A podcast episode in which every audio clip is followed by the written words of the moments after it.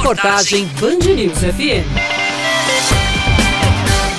A Paraíba vai precisar de 34 mil mesários nas eleições deste ano. Para trabalhar no pleito, eles devem passar por uma capacitação, seja à distância através da internet ou de forma presencial. De acordo com o analista judiciário do Tribunal Regional da Paraíba, Jalixson Ferreira, uma das orientações passadas no treinamento é sobre o distanciamento social entre mesários e eleitores, além do compartilhamento de materiais como canetas no dia da votação.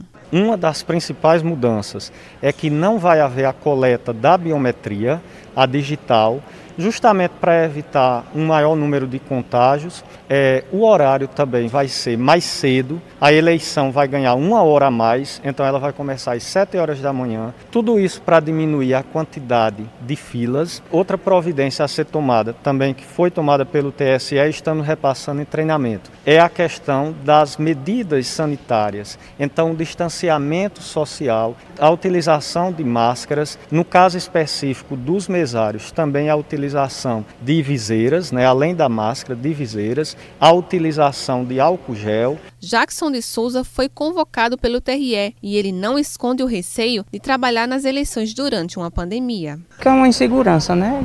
Por conta da, dessa pandemia que veio em nossa, nosso, nosso país, mas vai ter uma insegurança, né? A medida de proteção. Já o estudante de direito André Vasconcelos se ofereceu para trabalhar no pleito. Ele quer conhecer de perto como funciona o processo eleitoral do país. É importante estar por dentro do processo eleitoral e também é importante saber como é que ele funciona detalhadamente por dentro. O mesário convocado passa a ter a obrigação de trabalhar nas eleições. A desistência só é aceita por meio de apresentação de um requerimento que deve ser analisado pelo juiz eleitoral. A falta sem justa causa pode resultar em pagamento de multa.